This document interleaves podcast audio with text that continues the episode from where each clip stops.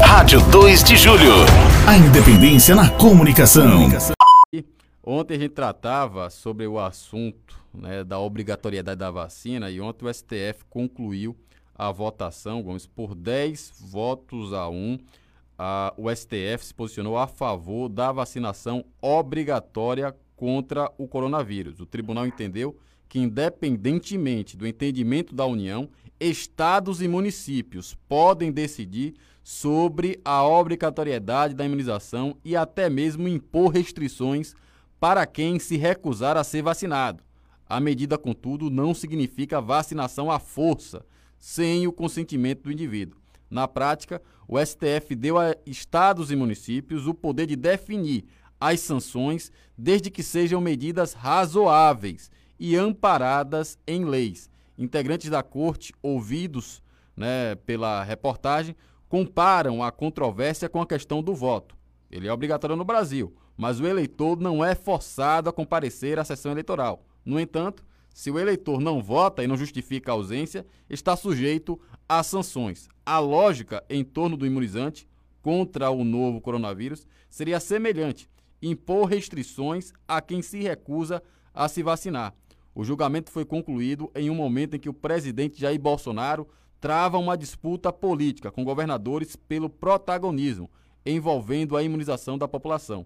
Mais uma vez, o STF tem atuado com um poder moderador de conflitos para fazer frente à inércia do governo federal no enfrentamento da pandemia e as posições do chefe do executivo contrárias ao imunizante. Gomes, eu vejo com muita ressalva esse posicionamento do STF. Não com relação à obrigatoriedade né, ou algum tipo de aplicação da sanção às pessoas que não se vacinarem mas sim a usurpação de competência, delegando a estados e municípios né, você fazer a obrigatoriedade ou não da vacina. O que é que pode ocorrer, Gomes? Pode ocorrer que São Paulo decrete a obrigatoriedade e a Bahia não.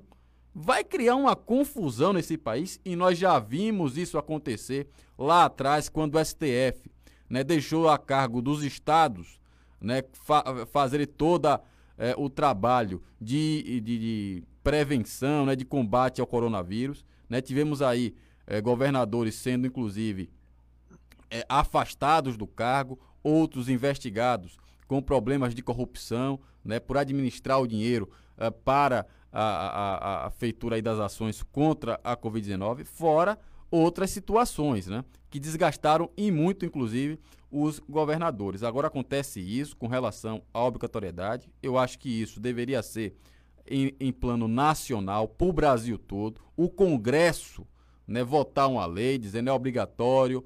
Agora é o seguinte: quem não se vacinar vai ter que pagar uma multa, ou então não vai poder, é, vai ter dificuldade para tirar tal e tal documento, enfim.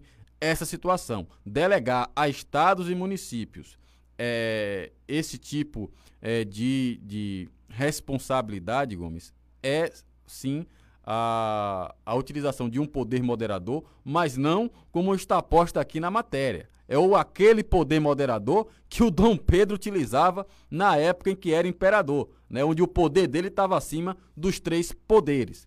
Isso vai criar uma anarquia nacional, Gomes. É, cara, na realidade o STF tem abdicado de suas prerrogativas constitucionais, ou seja, de guardar a Constituição e tem intervido, tem adentrado em outras áreas que não tem nada a ver com ele e que não é o papel dele. É claro que não se pode obrigar as pessoas né, a se vacinar, entretanto, no caso de não vacinação, certamente que medidas de isolamento, pelo menos é o que eu penso, integração social por parte de quem não se imunizar, na minha visão, precisa ser adotada, porque, claro, temos que preservar os direitos individuais, eu não tenho nenhuma dúvida disso, mas, veja bem, o seu direito, Caio, termina aonde o meu começa, pelo menos a legislação diz isso, e se alguém se recusa a se imunizar né, e coloca em risco a minha vida, aí algumas medidas certamente há de ser tomada. Agora, o STF, como sempre, dando uma no cravo e outra na ferradura, ele fala a respeito de, de medidas razoáveis. O que é medida razoável? Você deve lembrar, porque você estudou muito, leu muito, que no tempo das cruzadas era razoável matar em nome de Deus. Pelo menos a igreja daquela época entendia assim. Isso já foi feito e nós sabemos, Caio, no que deu. É, no início da pandemia, o STF já fez isso, já delegou aos estados e municípios poderes acima dos da União, porque, é como eu disse, ele tem intervido aonde não deve e aonde deve ele não tem feito absolutamente nada, e isso você está correto, pode criar um clima de anarquia muito grande. Eu acho que está na hora da gente, da, da sociedade brasileira, começar a repensar a esse STF que nós temos aqui, a forma dele é, trabalhar, porque ele tem feito o papel dele não constitucionalmente, mas sim politicamente. E o que nós mais temos nesse país é político, picaretas. Claro que há políticos, existem políticos também sérios. E o STF me parece que tem uma disposição muito grande de ocupar também esse espaço. Agora, os ministros não parece que não querem, por outro lado, concorrer nas eleições, porque pelo que eu sei, e a legislação preconiza isso, para que você possa exercer uma função legislativa, você tem que se candidatar através do voto. E o STF não foi nem votado para absolutamente nada, foi somente escolhido. Então, é uma no cravo e outra na ferradura. Rapaz, triste Brasil, triste STF. Com certeza. Né?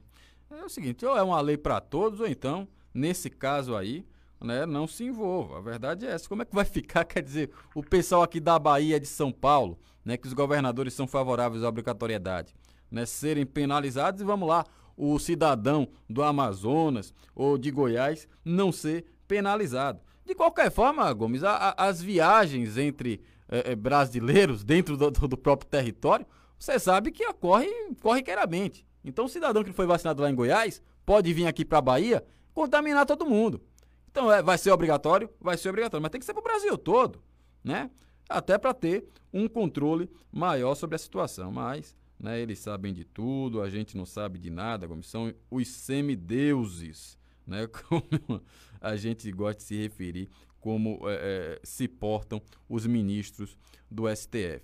Mas aqui. E por falar em diga... semideuses, Caio, no Rio de Janeiro já tem médico fazendo o papel de Deus, não é? Por quê? Algum, em algumas localidades o número de, de, de leitos é, disponível para o Covid já foram superadas, já tem gente na fila. O que é que acontece com isso? Na hora que sobra uma vaga, até ontem tinha 500 pessoas na fila.